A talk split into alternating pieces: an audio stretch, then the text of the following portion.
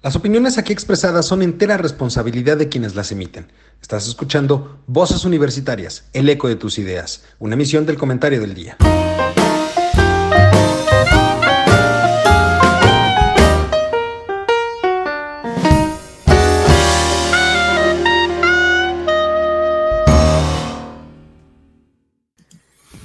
Hola, ¿qué tal? Muy buenas tardes. Ya estamos en este programa Voces Universitarias, el eco de las ideas, como cada semana, para platicar con usted sobre un tema bastante interesante, diría yo, por la situación en la que nos encontramos. El día de hoy vamos a platicar sobre los cuatro años de gobierno, los cuatro años de la 4T, considerando que el día de mañana, primero de septiembre, de acuerdo a lo dispuesto en la Constitución, el titular del Ejecutivo tendrá que presentar el informe de la glosa de la situación de la Administración Pública Federal al Congreso de la Unión.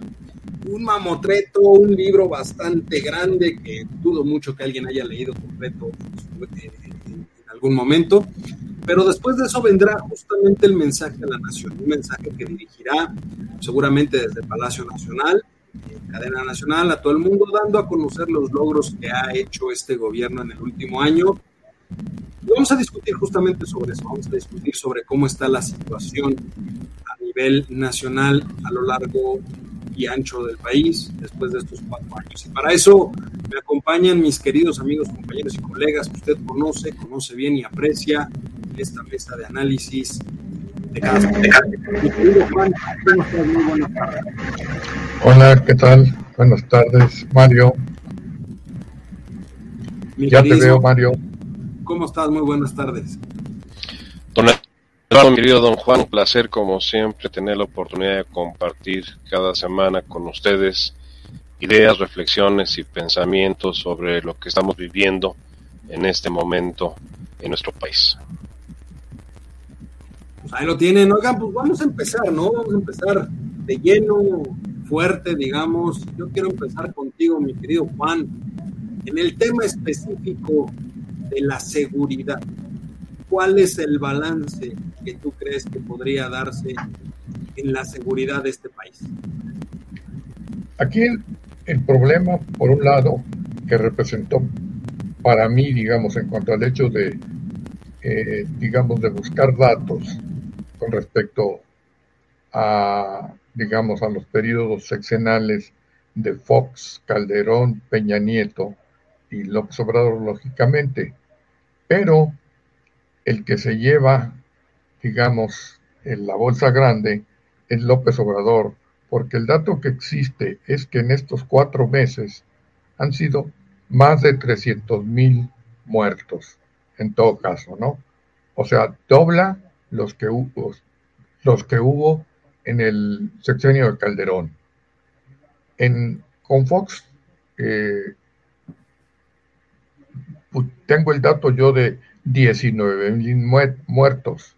De Peña Nieto, pues viene arrastrando también un buen número de fallecidos, en todo caso alrededor de 150 mil, pero si hacemos la suma de los tres, quitando a López Obrador, aún así López Obrador lleva el doble lo de los tres presidentes anteriores, ¿verdad? Así, pero así es esto. Hay que hacer referencia siempre, cuando menos como él lo maneja, a todo lo anterior. Lo que no hacían aquellos y lo que sí hacían aquellos que él, en todo caso, lo está haciendo, ¿no? Entonces, este, es preocupante realmente este, este dato que les doy de más de casi son casi 500 mil muertos en un momento dado, porque en los cuatro meses son 300 y tantos mil muertos. Desde luego yo creo que esto no, no está anotado en su agenda, o si está anotado, pues lo oculta muy bien, ¿verdad? Entonces, pues está preocupante el asunto, decía yo. Pero por otra parte, el otro aspecto de quién está llevando a cabo o a cargo de quién está la seguridad, pues cuando menos este parece ser que lo de las lo de la Guardia Nacional pues no prosperó como muchos de los proyectos o de los digamos el pensamiento que tenía López Obrador en otros casos desde el punto de vista social y desde el punto de vista económico.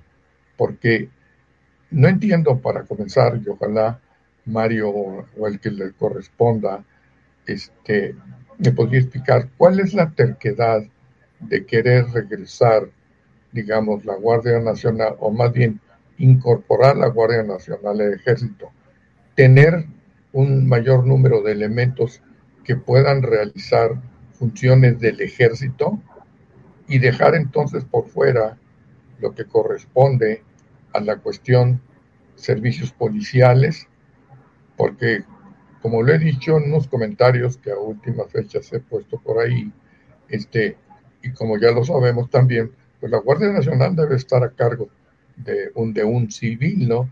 Y sin embargo, pues no, nada más no. No sé si sea la jugada, porque cuando menos la cuestión está de los de las policías estatales y locales, pues. Ah, caray. Se nos fue, fue la señal de, Juan. Se, perdió la señal de Juan.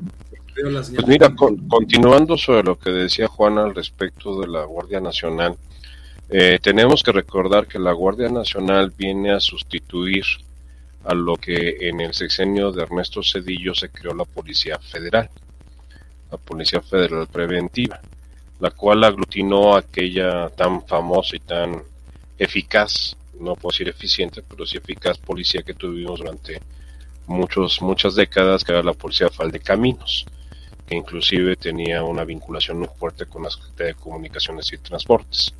Era la que vigilaba todas las carreteras de, de nuestro país y los lugares estratégicos como los aeropuertos. Ahí estaba la Policía Federal de Caminos, una policía pues bastante bien eh, entrenada, bastante bien capacitada, bastante bien adiestrada. Eh, seleccionaba muy estrictamente a sus este, integrantes, obviamente, obviamente con altos niveles de corrupción.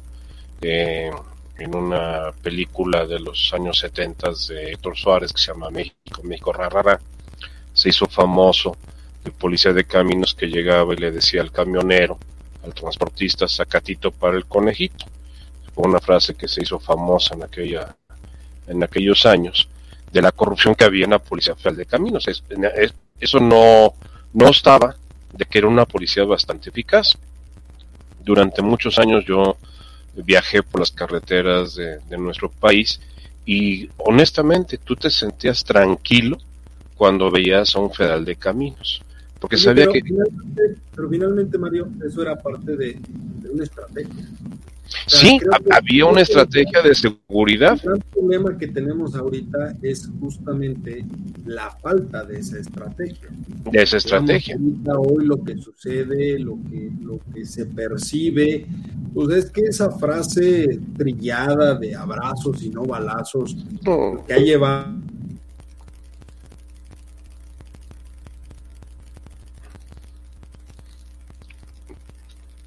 No, no te estoy escuchando, don Eduardo. Perdón, creo que ahí está, ¿no? Sí, ahí está, perfecto.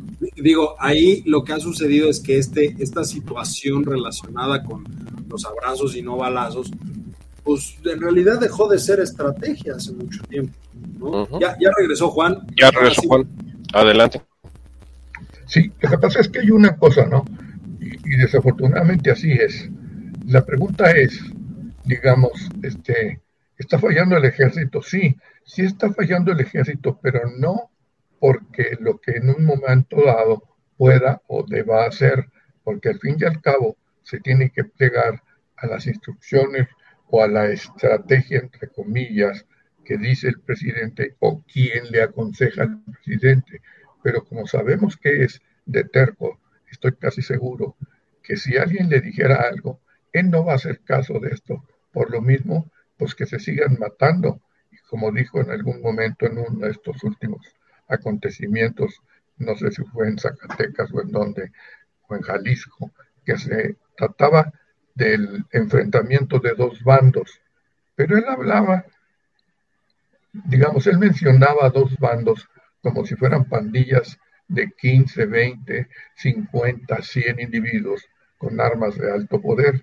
Pero aquí estamos hablando de que son movimientos con estrategias bien planteadas en estados eh, en donde se sigue este, matando a la gente, ¿no? Gente inocente, gente que no tiene nada que ver, o gente que si tuviera que ver de todas maneras, no solo matan al responsable, al jefe de la banda, sino que matan, digo, atrapan porque no lo matan, ahí son besos, matan justamente a gente inocente, hombres.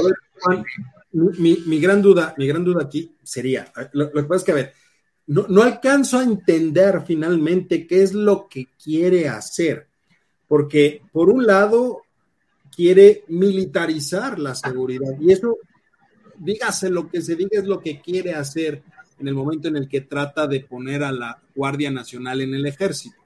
La quiere militarizar. Pero por el otro lado, no se quiere meter en problemas sociales relacionados con seguridad. Ha habido dos ocasiones específicas donde él ha salido a decir que no nos debemos de meter con el sentimiento del pueblo. Y hablo de dos linchamientos que se han dado en este país. Y él lo dijo hasta cierto punto siendo condescendiente con el hecho de que hayan linchado a dos personas y que la gente tome la seguridad en su propia mano. Entonces, por un lado quiere militarizar y por otro lado no quiere meterse. Entonces, no entiendo cómo leer esta contradicción. Es lo errático, pues, de, de algo que no existe como política ni estrategia, porque sencillamente no ha funcionado. Está plenamente demostrado ya eso hasta el cansancio. Pero él sigue montado en su macho, como dicen luego, ¿no? Y, entonces, ¿qué podemos, o sea, en, este año, en este, en este año, justamente, y, ahí yo quisiera que me corrigiera si me equivoco, Mario, pero ya superamos los, los 100 mil este, desaparecidos, desaparecidos. Desaparecidos. Ya rebasamos los eh, 300 mil muertos. Sí. Sí, yo no mencioné los desaparecidos que también pudieran considerarse entre los muertos, ¿verdad? Yo nada más te dije que se dice como muertos. Cuando sacas el agregado, estamos hablando de 3 mil homicidios dolosos al mes, en lo que va del sexenio. 3 mil homicidios dolosos al mes. Más los desaparecidos, y, está concentrado, y discúlpenme, pero estamos, estamos concentrados en cuestiones de seguridad, en dónde están los 43 de Ayotzinapa y qué pasó con la verdad histórica. Pero nadie habla del aumento en los feminicidios y se está normalizando la cifra de 300, de 3.000 homicidios dolosos promedio al mes. O sea, creo que el tema de seguridad es el gran talón de Aquiles de esta administración, independientemente de lo demás.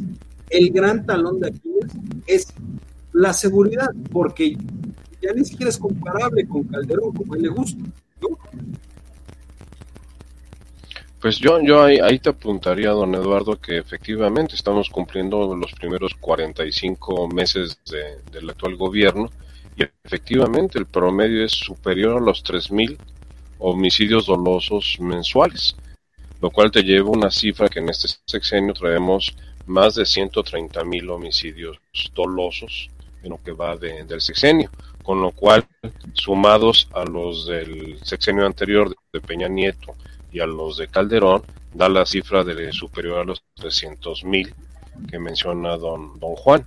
Y aunado a eso, hemos superado los 100.000 desaparecidos, que también pues al estar desaparecidos pues no sabemos si están vivos o están muertos, pero la probabilidad más alta es que estén muertos, o sea, por eso están desaparecidos. Eh, eh, lo que estamos viendo, y es una realidad, es que el país, en lugar de avanzar en aspectos de seguridad pública, ha retrocedido tremendamente. Yo les puedo comentar que en el sexenio pasado se escuchaba como algo ocasional y muy lejano el concepto del derecho de piso. Hoy prácticamente el SAT está por un lado y por otro lado está el derecho de piso. Y en todos los negocios y de todos los tamaños. Y por eso estamos viendo las agresiones tan fuertes en toda actividad. en, toda actividad, desde, una miscelánea, una tortillería hasta un centro comercial, ¿eh? No, deja tú hasta los las, fiestas patronales. ah, no, eso lo, declararon los obispos ahora en, a raíz del asesinato de, los sacerdotes jesuitas en Chihuahua, este, se, eh, no, en Sonora, perdón, en Sonora, se habló de, de que les cobran el 50% de lo que recaudan en las fiestas patronales los sacerdotes. O sea, imagínate, o sea, funciona mejor que el SAT. Claro, la motivación por la cual pagas el derecho de piso es más interesante que la motivación por la cual le pagas al SAT, porque aquí te estás jugando la vida. En el otro, pues tal vez te estás jugando eh, este, la prisión en un momento dado por este, pruebación de impuestos o por este, una multa bastante severa. Pero en el otro caso no. En el otro caso estás jugando la integridad no solamente física de tu negocio, sino la vida. Y esto se ha generalizado. Y lo estamos viendo que nos hablan que son los aguacateros, que son los limoneros, que son los polleros.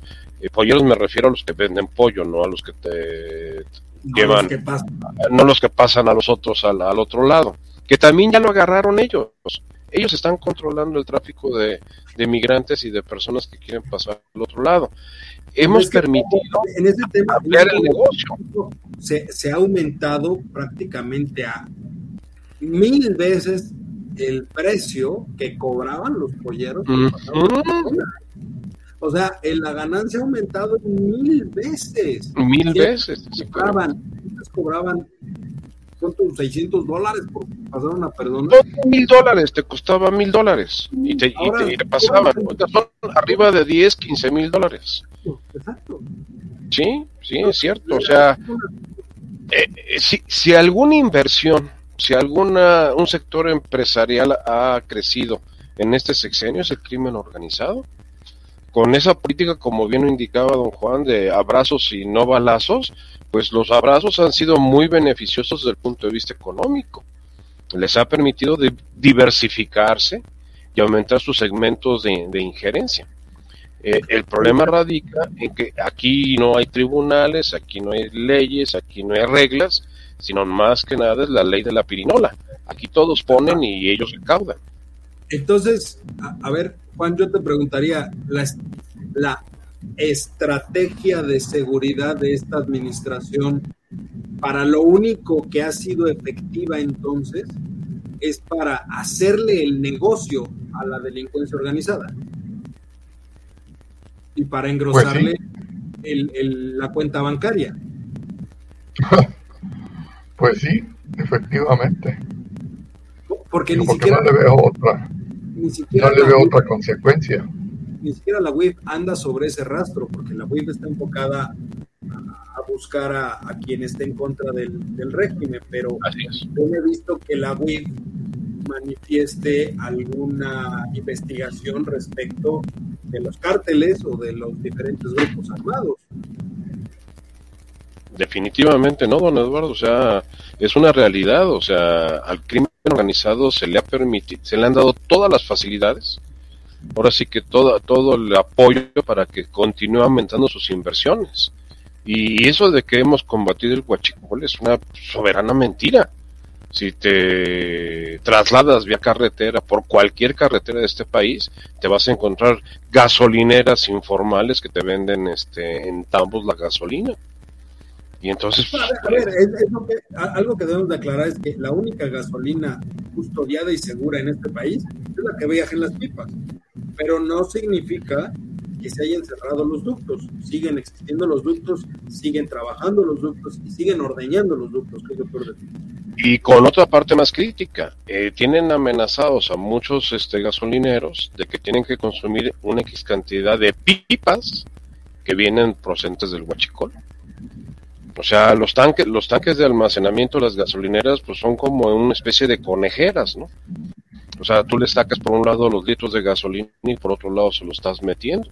Y tienes que pagar esa gasolina como, un, como una especie de derecho de piso para que te dejen actuar, si no te queman la gasolinera. ¿Cuál, ¿Cuál sería, digo, para pasar a, otra, a otra área, cuál sería el balance que dieran ustedes entonces del tema de seguridad? A cuatro años de la 4T. Juan. Pues un desastre, ¿no? Repito, este, la supuesta estrategia que él maneja no funciona y no quiere admitirlo, punto, ni lo va a admitir. En todo caso, tal vez él esté pensando que incorporar la Guardia Nacional al, al ejército sería la solución, pero tampoco veo que esto pueda ser la solución, cuando menos esa es mi forma de pensar, ¿no? Mario. Yo, yo sería un poco más este negativo en mi afirmación. Eh, esto no es problema de incompetencia, esto es problema de dolo. O sea, no es ignorancia, no es este no haber hecho las cosas como, deben de ser, al contrario, estamos viendo que el resultado no está siendo a favor de la sociedad ni, ni, ni para el, eh, vamos a llamarle, eh, el pueblo, eh, salga beneficiado sino que el que ha salido extremadamente beneficiado y le ha permitido desarrollarse, crecer y penetrar eh, el mercado ha sido el crimen organizado. Toda la estrategia ha sido muy efectiva desde un punto de vista doloso, no desde un punto de vista que no haya sido eficaz su, su, desarrollo. A nosotros nos han vendido una bonita mentira de que nos estaban dando mayor nivel de seguridad, pero los hechos y la realidad no deja, no deja opción para mentiras. Nos está demostrando que a esta estrategia le ha funcionado de las mil maravillas al crimen organizado. Ahora, la Guardia Nacional, la Guardia Nacional nació desde su origen basada en las Fuerzas Armadas de este país, tanto el ejército como la Marina. El 70% de los activos actuales en la Guardia Nacional pertenecen a las Fuerzas Armadas, o sea, a la Secretaría de la Defensa Nacional y a la Secretaría de la Marina, Armada de México. Entonces, eh, eh, ¿qué es lo que quieren hacer? Regresar a, quien le corresponde el mando de esto. Eh, han visto que no han podido reclutar más, más este, gente dentro de la Guardia Nacional que proceda de, de, aspectos civiles, porque no es atractivo, es más atractivo estar ahorita en el crimen organizado. O sea, has fomentado con las políticas públicas que se han llevado a espaldas de la realidad que estamos viviendo, de fomentar el crimen organizado y disminuir la parte del, de la estructura legal y legítima del Estado. Hemos creado un Estado paralelo. Ahorita o estás con el crimen organizado o no sé con quién demonios estás. Yo, yo concluiría de esta parte, para empezar, de, a ver, la Guardia Nacional nació mal de inicio. La destrucción de un cuerpo, que bien que mal, estaba funcionando. Estaba funcionando. La Policía Federal. Así es. Entonces, eh, la destrucción de esa institución llevó a un caos porque no se, no se sustituyó inmediatamente. Eso hay que también claro. Pasó un tiempo entre que desapareció la Policía Federal y crearon la Guardia Nacional. Por eso digo que nace, nace mal. Pero sobre todo yo me quedaría con el indicador más confiable que existe en este tema, que es la percepción de las propias personas. Hoy, de acuerdo con datos del propio INEGI, aumenta la percepción de inseguridad en todo el país. Las personas se perciben más inseguras, sobre todo en áreas como Guanajuato, que no había sucedido desde, hace muchísimos años, como Zacatecas, como Guerrero, como Michoacán, que de por sí han sido estados polvorines desde la época, diría yo, de Calderón, cuando se pateó el avispero, ¿no? Pero ahorita se recrudeció más y, y realmente el, el, mejor indicador de que la estrategia está fallando, creo yo que es justamente el miedo con el que viven las personas y la percepción de inseguridad que cada día crece. Y, es justificada porque lo comentábamos Juan y yo, aprender las noticias a cualquier hora del día es estar viendo la nota roja o la alarma, ¿no?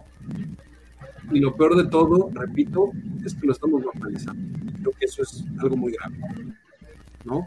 Pero bueno, eso, yo diría que el primer saldo que damos es completamente negativo, negativo. respecto a seguridad. Así es. Pues ahora vamos a un tema mucho más divertido, más eh, bonito, ese que, que, nos gusta tanto, porque es el del chisme, el chisme político, ¿no? A lo que nos dedicamos en este espacio. Cotorreo, ¿no? ¿Cómo vamos en cuatro años, mi querido Mario, términos políticos? Pues mira, yo te, te podría resumir cuatro años en un rotundo desastre.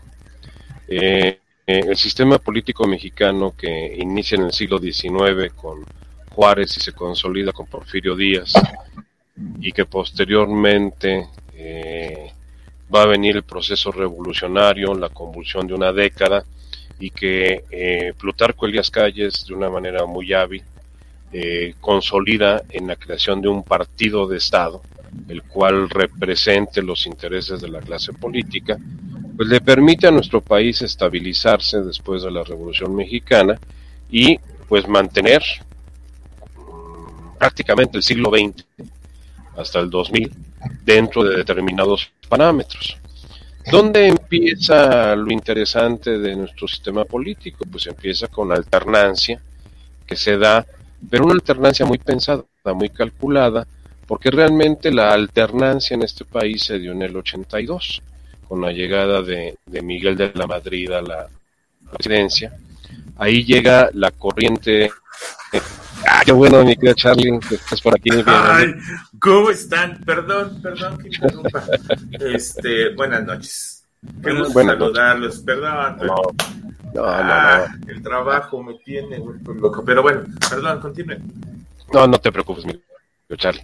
O sea, realmente este, el nacional social, este, eh, socialismo que vivimos en nuestro país, de Cárdenas hasta López Portillo, pues se ve, eh, vamos a decir, modificado radicalmente con la llegada de Miguel de la Madrid, que es la llegada de lo que conocemos los tecnócratas, y con ello con el concepto del neoliberalismo tan llevado y traído últimamente. Eh, ¿Qué está pasando en estos cuatro años? Pues un desdibujamiento total de lo que era el sistema político mexicano antes del 82 y era el sistema político mexicano después del 82. Nos quedamos en, un aborto de algo que se quiere regresar al pasado, a, ese, a, ese, a esa concentración omnipotente del poder en, en, el personaje de la presidencia de la República que no respeta a ninguno de los otros tres poderes y mucho menos las reglas que en un momento dado se interponen a sus intereses o a sus eh, proyectos muy personales y muy particulares. Lo estamos viendo con toda la cantidad de contradicciones y de recursos que se han tenido que meter a la Suprema Corte de Justicia y lo estamos viendo como eh, todos los días en la, en la mañanera, pues es ataque a la Suprema Corte de Justicia, o sea, al Poder Judicial, es ataque a, lo, a, los, a la oposición que está representada en el Poder Legislativo, es ataque a los medios de comunicación, es ataque a cualquier intelectual que piense diferente al concepto de la 4T.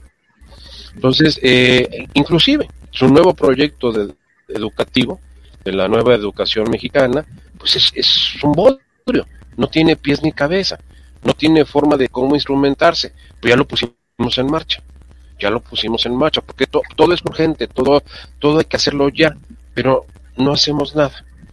Conclusión te puedo decir, don Eduardo, que estos cuatro años hemos vivido un presidente que no ha gobernado, sino se ha dedicado a ser un candidato perpetuo, que es mejor locutor, o sea, nos ha demostrado que es un excelente conductor de reality shows, es excelente locutor para su público político, que es alguien que quiere escuchar en las mañaneras todo lo que en cierta forma acrecienta el rencor, el resentimiento, la polarización en nuestra sociedad, lo cual es un sentimiento muy fácil de estimular en cualquier sociedad y en cualquier época.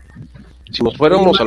Sí. Pero ahorita que tocas justamente ese tema, la verdad es que hay que reconocerle que mantener el hilo conductor durante cuatro años de la mañanera, pues le ha permitido políticamente utilizarla como un instrumento para fijar temas, agenda y realmente evitar que se mediatice los temas más relevantes. La prueba está en que la semana pasada hablábamos de, de, las izquierdas y hablábamos del tema de, Ayotzinapa, de, la captura de Murillo, y, dejamos de lado pues, justamente el incremento en, las muertes por homicidio, y dejábamos de lado la, la cuestión educativa, y dejamos de lado, es decir, sí ha sido un instrumento eficaz políticamente hablando, ¿no?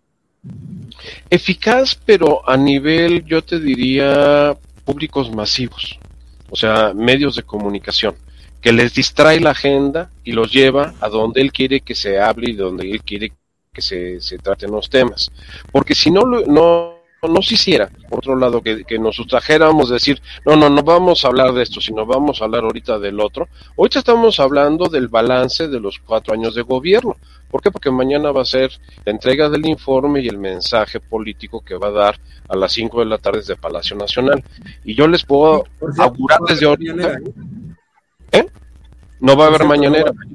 No va a haber mañanera. ¿Por qué? Porque vamos a tener tardeada. O sea, vamos a tener una tardeada. Entonces va, va, a haber tardeada mañana.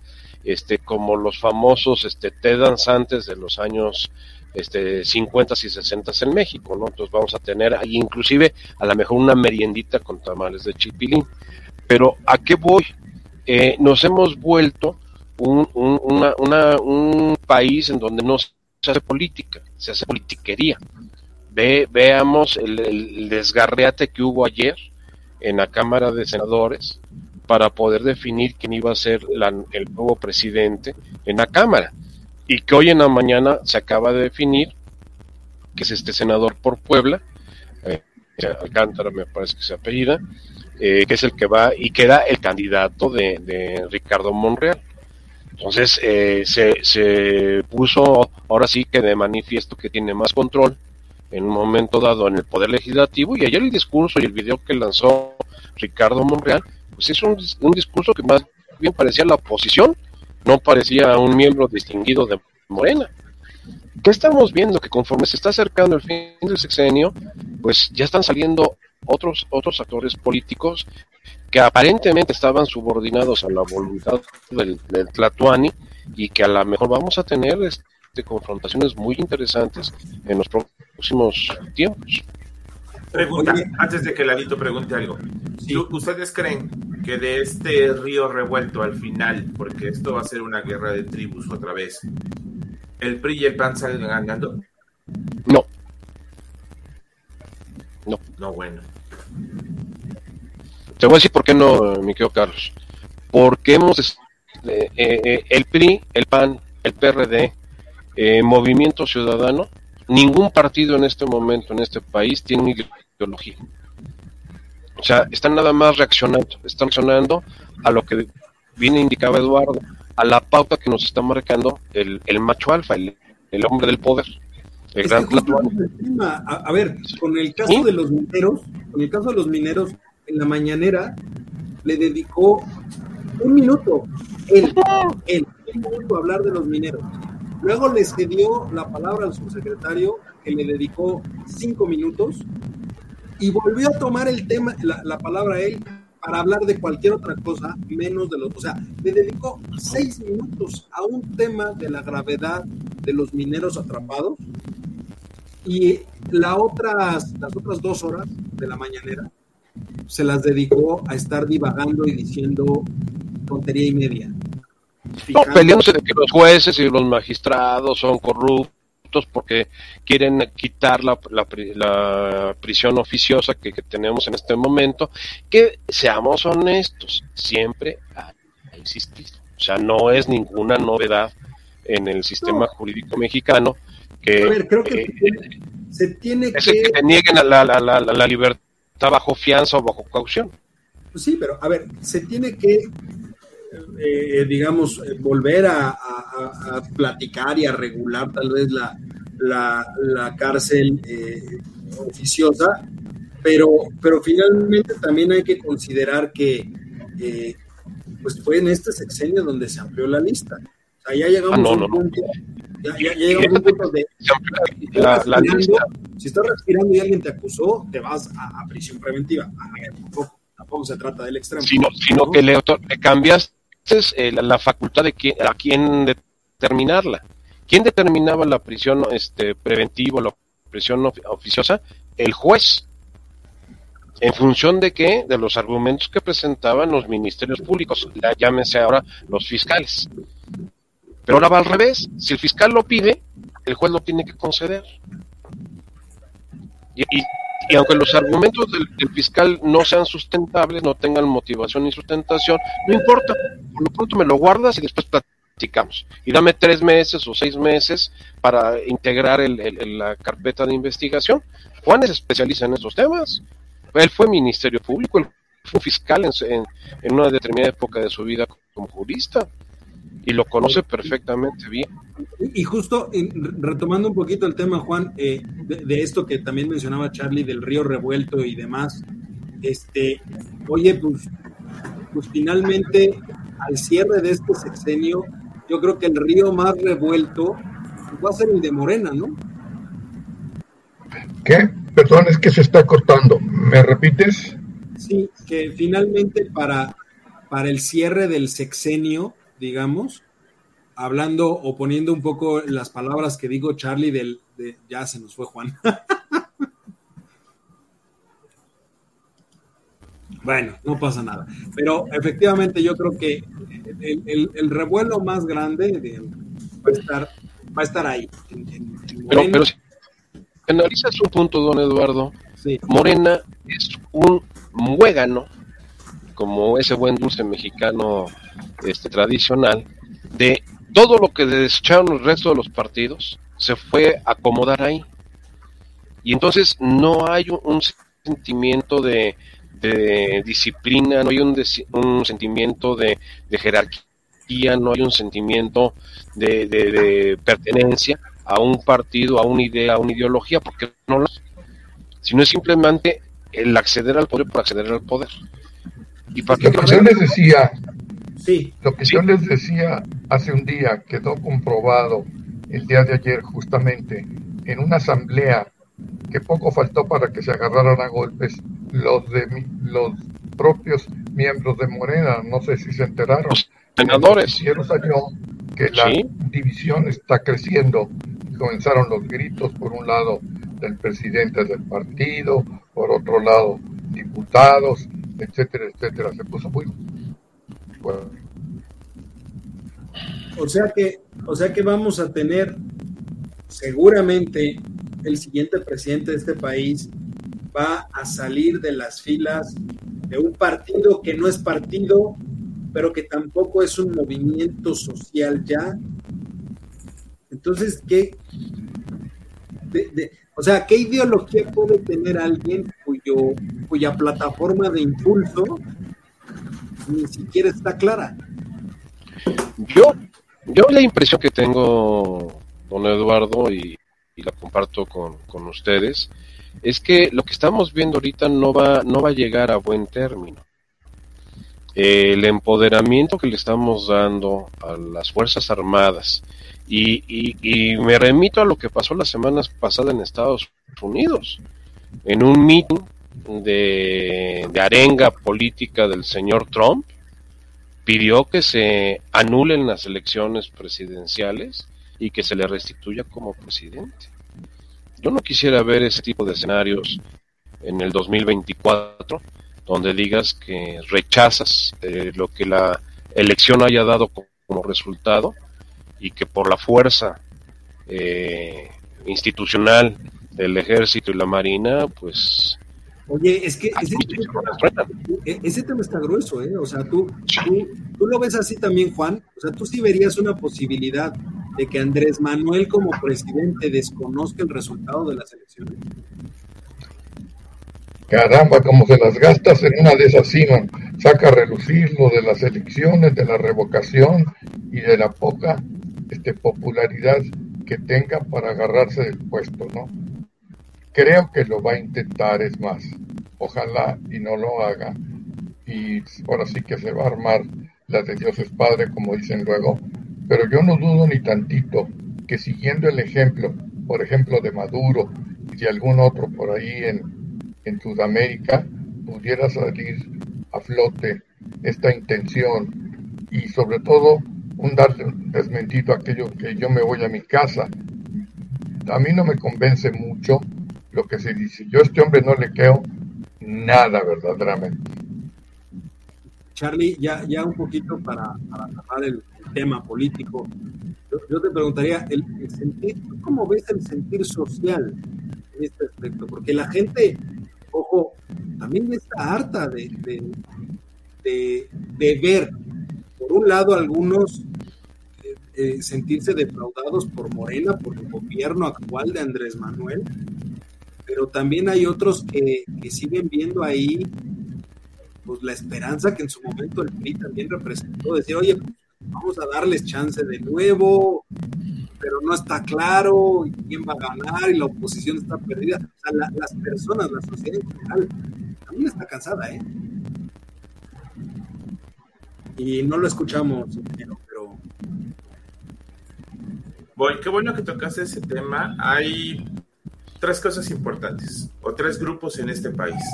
Los que odian por completo al Andrés, Andrés Manuel López Obrador, los que estamos desencantados con su labor, no lo odiamos, pero estamos desencantados, y me agrego en ese grupo. Yo tenía, ustedes lo saben, yo tenía esperanzas en este nuevo gobierno que fueron matándolas poco a poco, pero no lo odio, simplemente hay un problema en ese sentido. Y tres, los que lo aman con fervor. El problema. Con fervor, no, con locura. Con fervor, con locura, con pasión. ¿Y sabes cuál es el problema? Y con, fe. ¿Y sabes cuál es el problema de eso? Que ese es el grueso de la población. La persona que recibe una beca, la persona que recibe un apoyo económico, la persona que recibe una despensa cada mes, eh, los adultos mayores que reciben dinero y que no dependen o que no tienen otro ingreso, ese grueso de población va a apoyar la continuidad del proyecto por una sola razón, la continuidad de sus recursos, porque es gente humilde, es gente que no tiene para algunas cosas. Hay otros que se aprovechan de esa situación, que sí lo tienen y que se aprovechan llegamos al punto nada más de apoyar por subsistir. Sí. sí. Y es que eso llegaron. Es que eso llegaron. A ver, tú dime si se abrieron empleos. Se han perdido. Tú dime si esos empleos que se crearon generaron riqueza o mejoramiento para las familias. Están mal pagados. Tú dime si la inflación se detuvo. Está aumentando si la seguridad se ha mantenido como años anteriores o se ha incrementado. 300 mil muertos, 100 mil desaparecidos. Entonces, si yo no salgo a trabajar o salgo a trabajar, pero también recibo mi dinerito y sé que estoy seguro con ellos, ajá, ¿qué voy a hacer? Pues seguir con este tema. Esa es la situación. Ya, ya, ya, estamos en un punto donde no importa el hartazgo, sí le van a dar la oportunidad solo por mantener el estatus. Es correcto, es correcto. ¿No? Pero, pero esa continuidad de Juan, ¿quién la representa? ¿Marcelo o Claudia? Ah, Augusto. Qué bueno, qué bueno que tocas el tema. Y esto se refiere desde luego a lo que yo comentaba hace un momento, de la división que está habiendo en Morena, ¿no? Y también decía yo en uno de mis comentarios que precisamente este, la Sheinbaum, digamos, parece a Jonjolí de todos los moles, sale en cuanto acto, este, de alguna manera se le pueda pegar a López Obrador. Y el que está mal, hasta cierto punto ahorita, no sé si estarán de acuerdo, es Marcelo, precisamente porque Marcelo anda fuera. Entonces Marcelo no tiene los reflectores realmente encima. Entonces, a mí se me hace que la situación va Se nos volvió a ir Juan. Se nos volvió a ir Juan. Pero, pero, híjole, es que está, de pensarse, ¿no? No, no, es, es complejo, o sea, y lo que decía don Juan es cierto, o sea, ahorita los reflectores están puestos en Claudia Sheinbaum, pero vamos a analizar las cosas. Este evento va a darse en 18 meses. O sea, la elección presidencial de, que vamos a tener pues se va a conformar dentro de 18, de 18 a 24 meses, dentro de dos años. Y, no, es nada, ¿eh? No es nada, pero es un tiempo de desgaste muy fuerte. O sea, pueden aparecer nuevos eh, eh, sucesos, nuevas situaciones como lo que tuvimos con el metro, en la línea 12. Y la ciudad, la Ciudad de México está muy dividida. O sea, no lo vimos en las elecciones de, año pasado, el 21, cómo perdieron el, prácticamente el 50% de la ciudad con otras alternativas, con otras opciones. No sé si son mejores o peores, pero simple y llanamente son otras. Y eso es lo que puede pasar. O sea, que el hartazgo que decía Carlos se manifieste por decir, ok, sí, pero me desilusioné. Oye, eh, me van a garantizar este, la continuidad de, de mis becas. Juro que cualquier este candidato de oposición lo va, lo va a sugerir. Y yo veo cada vez más fuerte que la oposición no va a salir, y, y la pregunta de Carlos de hace rato, ni del PRI, ni del PAN, ni del PRD, va a salir de Morena. Y con ahorita lo, advertía, está Marcelo y está Ricardo Monreal, que no se van a quedar con los brazos cruzados. Marcelo trae un, un, un roadshow, una, una, una exposición impresionante a nivel internacional. A nivel internacional, la, la, la opinión de Marcelo es mucho más alta que la del propio presidente. Es, esa, ese factor nadie lo ha considerado realmente. Eh, el, el, apoyo que Marcelo puede traer de afuera, de afuera, de afuera, le puede pegar sin mayor problema a la candidatura de Claudia, ¿eh? Totalmente. Marcelo en la oposición. Eh, yo siento que esa es la jugada que está esperando en un momento dado este Dante Delgado con Movimiento Ciudadano y yo lo mencioné en alguno de los programas anteriores, que yo visualizo a Marcelo como candidato a la presidencia y a Ricardo Monreal como jefe de gobierno de la Ciudad de México. Y que esas candidaturas van a unificar a Va por México atrás de Movimiento Ciudadano. ¿Por qué? Porque PRD se está, se está extinguiendo. PRD sí lo acabó Morena. A ver, el, el PRD va a terminar desapareciendo. O sea, si, si, hay, un futuro, si hay, un futuro, para, para la alianza, tendría que ser forzosamente PRI, PAN, Movimiento Ciudadano. O Así el es. Se va a desdibujar completamente. Totalmente desdibujado. No, no, no, tiene, no tiene estructura ya para soportar porque hay sido desangró totalmente Morena. O sea, PRD sí se desangró totalmente ante Morena. PRI trae ahorita el problema de Alito, o sea, y, es, y eso es transitorio, lo están dejando ahorita para terminar el desgaste. Okay, Porque ojo, también, si mandas un candidato ahorita, te lo hacen pedazos.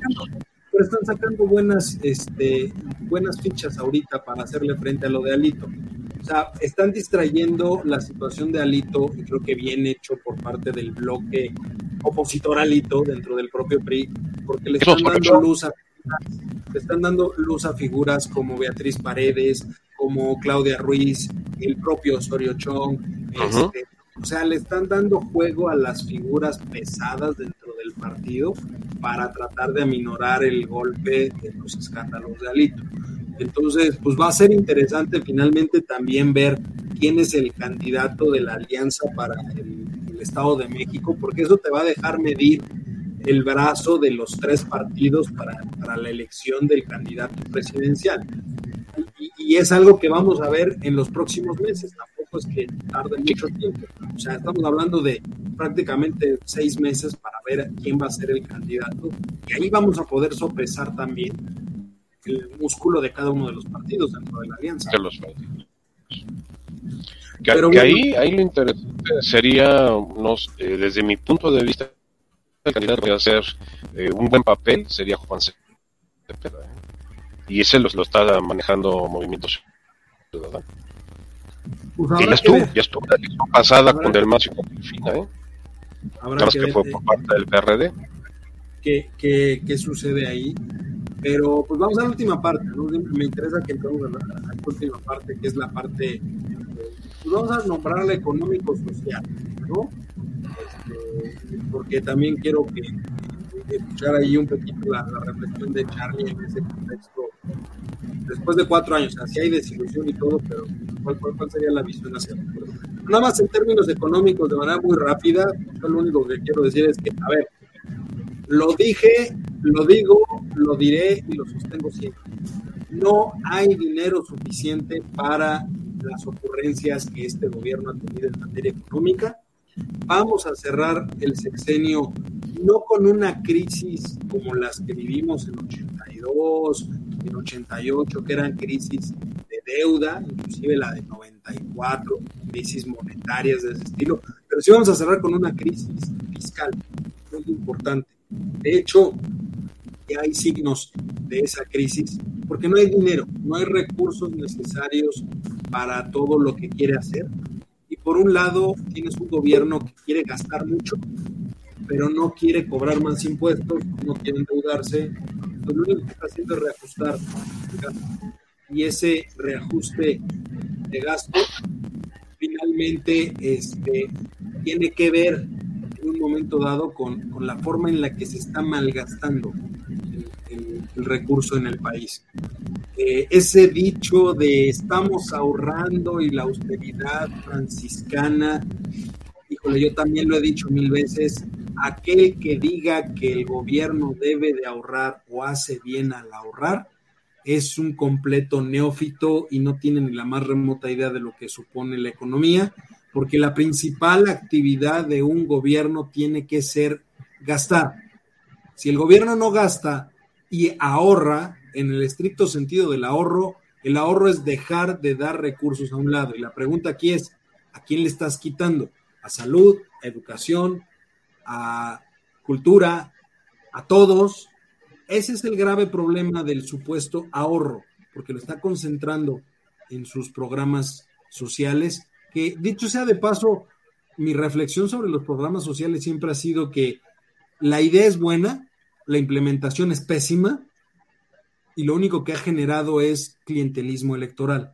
Busca no ayudar, sino cómo ganar votos a futuro y eso se ve reflejado en la política económica.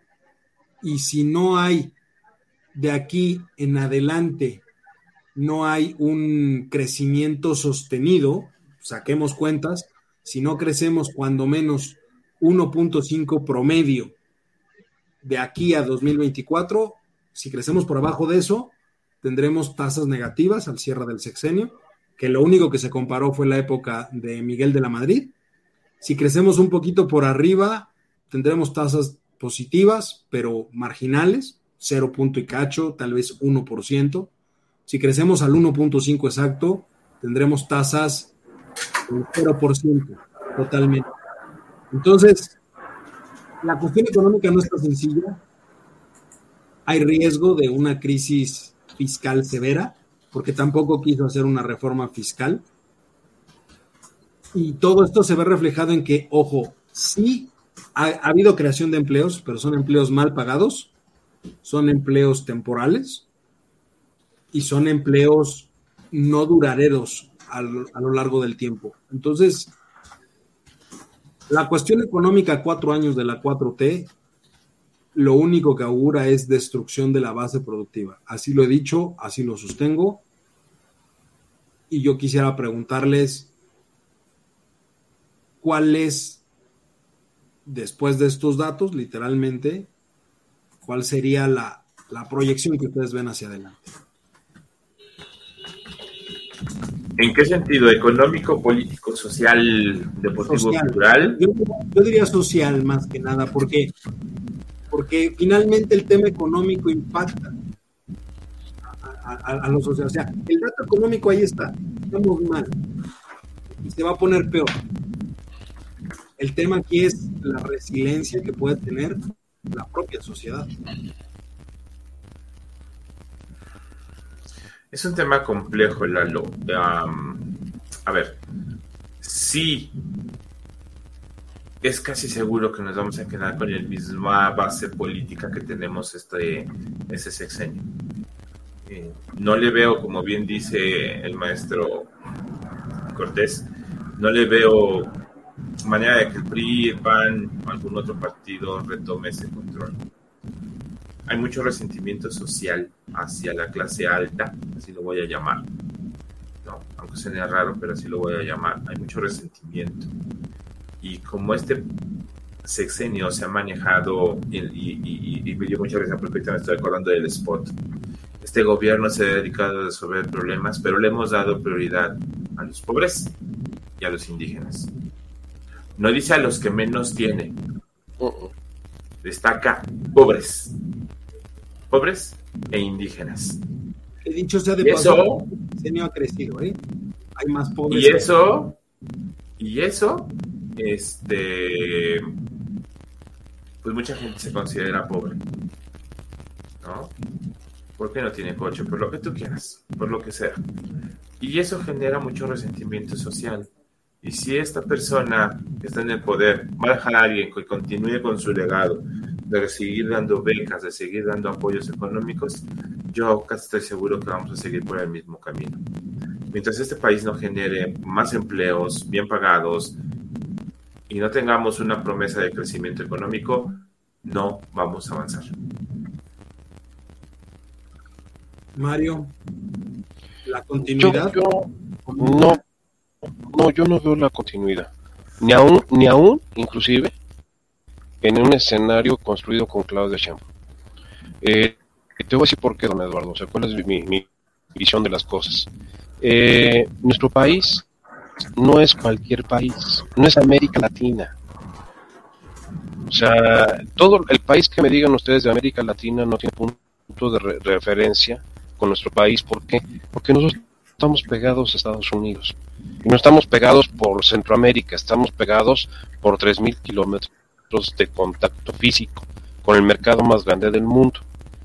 Eh, eh, hoy escuchaba a dos expertos en una conferencia que decían que la inflación no va a ceder en el mundo, en el mundo, no en México, ni en Estados Unidos, ni en Europa, mientras el conflicto de Ucrania y Rusia se mantenga. Porque esta, esta inflación tiene componentes políticos que es el caso de la, intervención de, Rusia con, Ucrania. Y que además de eso, hay una recomposición que fue lo que sacó Davos con los 19 puntos de, desarrollo sustentable, en donde tiene que recomponer económicamente por lo que decía muy atinadamente Carlos.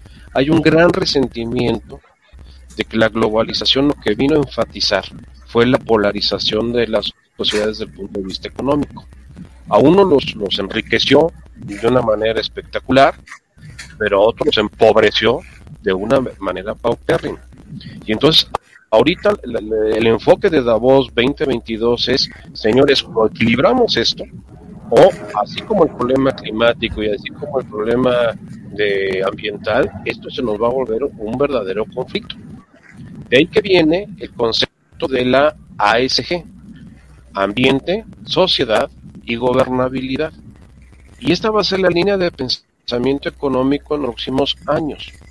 Hoy dos datos muy interesantes. Ayer se estaba firmando eh, entre la Comisión Federal de Electricidad y TransCanada un proyecto de un eh, gasoducto a 50 años.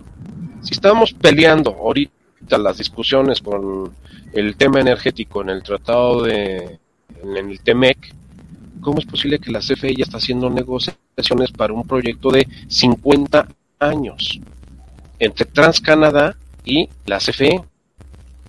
Por otro lado, esta semana se liberaron en, la Comisión de Regulación Energética, en el, en el, CREA, se, se liberaron las concesiones que habían estado detenidas en los últimos cuatro años.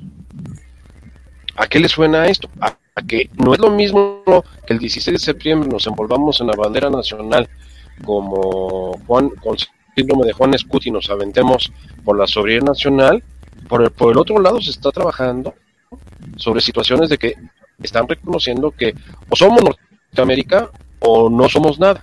O sea, simple y llanamente. Económicamente, es una, cuestión teatral, digamos. Totalmente. Para mantener el, público, porque no, no, no son seguidores ni son eh, gente que esté eh, identificada con una línea de pensamiento que sea la ideología, sino es el público de la mañanera. Y como bien lo, lo, comentaba Carlos, que gracias a, los, a, las dádivas electorales que le están dando, los siguen apoyando. Yo no dudo ni tantito que Ramírez de la O, si sigue siendo secretario de Hacienda para el final del sexenio, tiene bajo el as bajo la manga de endeudamiento en el último año. Está guardando, como un jugador de póker, está guardando la apuesta final para bloquear al final de, sexenio y dar un desde el punto de vista económico. Finalmente va a patear el bote a la siguiente administración. Efectivamente. Pero mientras yo resuelva la elección, lo demás es lo de menos. Ser endeudamiento externo, ¿no? Así es. Ahora, hay otro dato, don Eduardo. En los mercados internacionales, la deuda soberana de México está siendo muy bien. O sea, hay interés de los inversionistas. A ver, a largo plazo, a largo plazo, eh, la, calificación, crediticia del país es muy buena. Eh, y eso lo han sabido capitalizar eh, desde sexenios anteriores para, para este, justamente generar la confianza. El tema es que ahorita esa ya llegamos al punto donde tomas la posición o nos puede ir muy mal.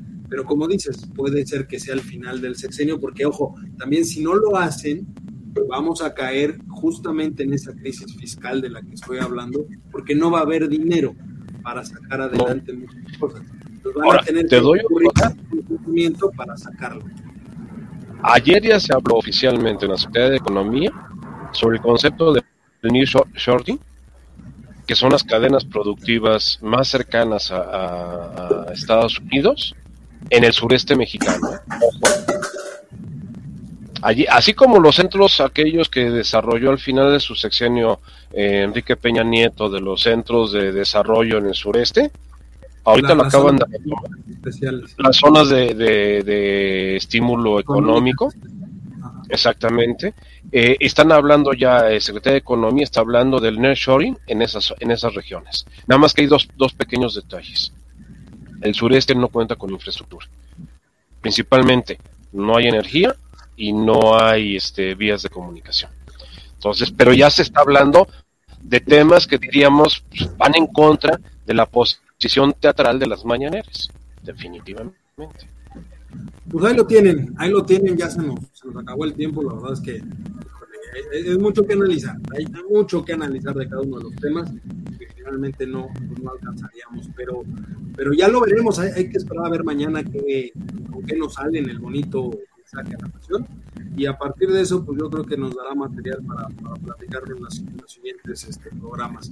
Por vía de mientras, pues, mi querido Mario, muchísimas gracias, Charlie, muchísimas gracias, eh, Juan, híjole con las intermitencias y todo, pero muchas gracias doctor, este, pues sobre todo muchas gracias a ustedes. Págale una, págale una, de internet. necesitamos una conexión de internet para él y un, micrófono para Mario. Pero ya para De mientras, este, pues ahí está el PayPal. Dónenos. Y más tiempo. Oigan, aviso, la siguiente semana no podré estar con ustedes.